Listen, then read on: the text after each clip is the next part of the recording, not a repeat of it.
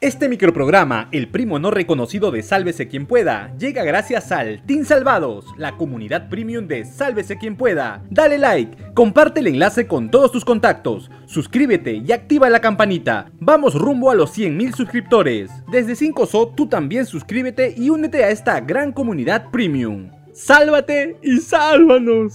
Gareca parece que se nos va. Le habrían ofrecido 40% menos de su sueldo. Ni aquí te hacen eso. ¿Cómo?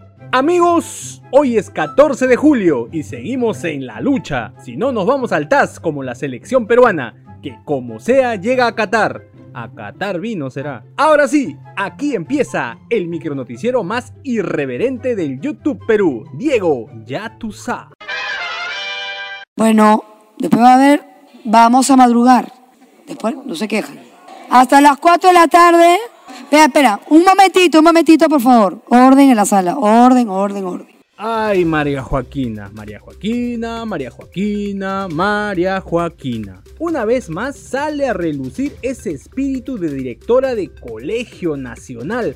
Recontra Sabache Malcri Carmen, dueña y señora del Congreso, pidió un receso en el Pleno, que se desarrolló ayer, para ir a almorzar no sin antes mandar una advertencia a todos los alumnos malcriados de saco y corbata. Si no hay oposición por parte de ningún señor congresista, se hará por aprobada. Y se suspende la sesión hasta las tres y media, por favor. Espera, espera, un momentito, un momentito, por favor. Orden en la sala, orden, orden, orden. Ya después de comer rico y una buena siestecita, los padres de la patria regresaron a sus curules. Entre otros temas, tocó debatir la insistencia de la ley sobre la autonomía de la SUNEDU, que fue observada por el presidente Peter Castell. O sea, saber si estaban de acuerdo a que se regrese el anticuado sistema de la Asamblea Nacional de Rectores, esa fábrica de hacer millones a costa de una deficiente educación para miles de jóvenes en universidades cascarón. El congresista moradito Eduard Málaga de arranque cuestionó la ideonidad del titular de la Comisión de Educación del Congreso que expuso sobre la insistencia del dictamen, ya que según dijo, es una persona que cree que los terremotos se dan por el matrimonio homosexual. A ver. Presidente, retiraré la palabra en cuanto el señor Edras Medina lo dio claramente. Me explique cómo es posible que un matrimonio homosexual provoque un terremoto de grado 6 o 7 en Chile. Todo esto provocó que mi tío Esdras Medina se achore al estilo de Malcri Carmen y le diga, parao sin polo, vamos afuera. ¡Qué nivel! Señor, sigue ofendiendo. Ahora, si quiere algo personal, yo te puedo enseñar a solas, ¿ya? Yo, te puedo, yo le puedo enseñar, pues entonces. A la miércoles, al parecer almorzaron dinamita. Al final, el congresista Málaga se negó a retirar lo dicho y decidió abandonar el pleno. Ah, por cierto, luego de varios minutos, finalmente se aprobó por insistencia el proyecto que petardea lo que tanto costó avanzar con la reforma universitaria. 72 otorongos votaron a favor, 39 en contra y 4 ni fu ni fa, se abstuvieron. Parece que este pobre barco llamado Perú se sigue yendo a fondo. Seguramente el presidente Pedro Castillo se puso de mil colores al enterarse que la fiscal de la nación ha decidido retomar la investigación en su contra por tráfico de influencias en el caso de los ascensos irregulares de las Fuerzas Armadas. Como era de esperarse, uno de los escuderos del jefe de Estado, el ministro Félix Chero, recontraguarda, salió corriendo a hablar a la prensa para que no chanquen a su papi, su churro, su Mickey, su rey. Es una decisión que resulta controversial, que resulta contrario al marco constitucional y viola el precedente que existe en la Fiscalía de la Nación respecto al archivamiento de esa denuncia. La noticia alteró el gallinero y al toque el abogado del presidente Castillo presentó un recurso de nulidad absoluta contra la investigación fiscal. El presidente de la República durante su mandato no puede ser perseguido, no puede ser acusado, no puede ser investigado. Hay un régimen de irresponsabilidad. Aunque mi causa Benji Espinosa aprovechó los reflectores para hacer un poco de show y denunciar que no le querían recibir el documento en mesa de partes de la fiscalía, cuando en cuestión de minutos se lo terminaron aceptando. Pero esto no acaba aquí. No, no, no, no, señores. La fiscalía agarró la metralleta de citaciones y empezó por citar al presidente Castillo para el próximo 4 de agosto. Además, en la lista de afortunados figuran Karelín López, citada para el 18 de julio, su recontramigazo Samir Villaverde que deberá responder el 19 de julio y Bruno Pacheco para el 3 de agosto. tenemos historia para rato. La pareja presidencial debe estar pasando sus horas más difíciles. Esta vez la primera dama, Lidia Paredes, para sorpresa de muchos, decidió acudir a la Comisión de Fiscalización del Congreso. Pero el gran detalle fue que cuando le pidieron hablar, habló. Pero digamos que... Mm, bueno, mejor escuchen ustedes mismos.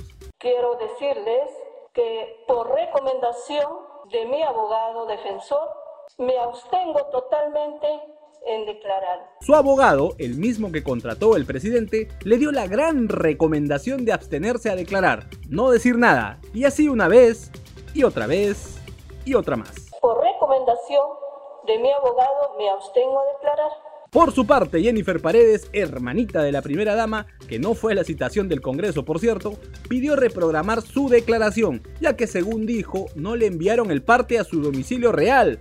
¡Allá! La cuñada del presidente dice que vive en el caserío de Chugur, en Chota, Cajamarca. ¿Será verdad? Aunque algunos ya andan pensando que mi comadre se mandó a mudar. El escudero oficial de Palacio, el ministro de Cultura, salió a defender a la nueva joyita del jefecito. No podemos estar, eh, tratar de armar circos a cada momento. Creo que todos los, los, ciudadanos del Perú que son sometidos a investigación, inclusive, ¿no es cierto?, merecen el respeto, el debido proceso. Pero por si acaso, la Comisión de Fiscalización le ha pedido a la Fiscalía que tome acciones para evitar una eventual fuga de Jennifer Paredes y su amigote Hugo Espino, protagonistas del video del escándalo. Ahora vamos a un corte comercial y ya regresamos.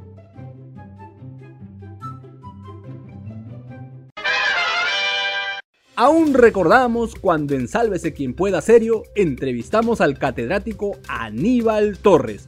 Parecía un tipo serio, cachoso pero serio, un referente para muchos de sus alumnos que entraron a la transmisión en vivo y nos soltaron la chapa de Aníbal el caníbal. Se lo ganó porque como profe cuentan, era muy exigente.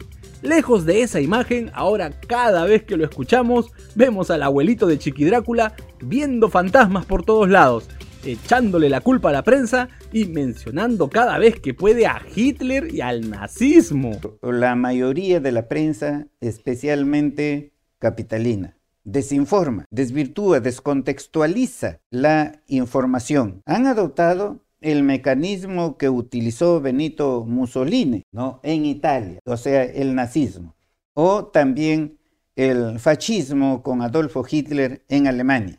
Tío, la firme, ese discurso de la descontextualización es un recurso monce que se utiliza cuando no hay forma de explicar algo. Lo valiente sería aceptar un error o un exabrupto. En el Perú, ¿no? La prensa puede injuriar, bueno, si el presidente sale a declarar frente a estos medios, va a surgir un enfrentamiento. Yo este, considero mucho a los medios alternativos. Ah, su madre. El pobre BTC que lo entrevistaba no sabía dónde mirar. ¿Lograr un enfrentamiento? Oye, tío, el presidente no entrevistas porque lo harían puré.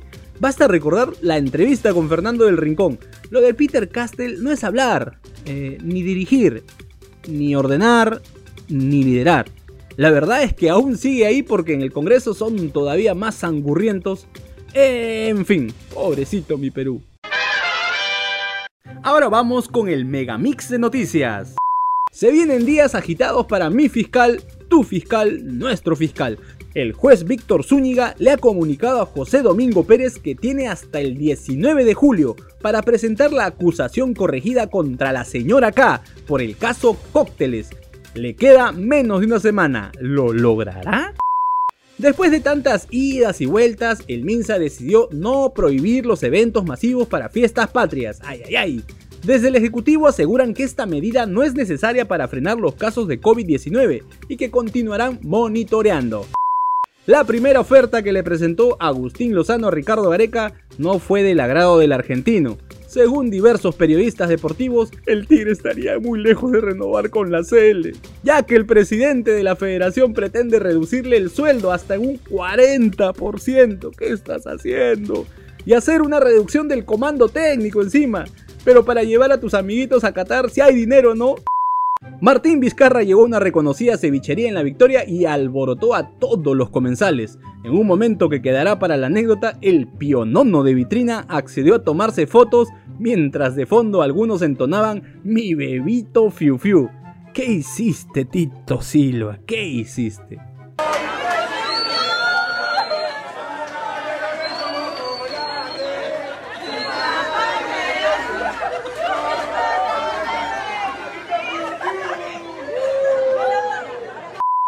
Listo, nos vamos. Si te gustó este micronoticiero, dale like, comparte el enlace con todos tus contactos, suscríbete y activa la campanita. Vamos rumbo a los 100.000 suscriptores. Y si quieres ser parte del equipo de producción, únete al Team Salvados desde 5 soles. Si no sabes cómo, en la caja de descripción te dejamos un link con un rico tutorial.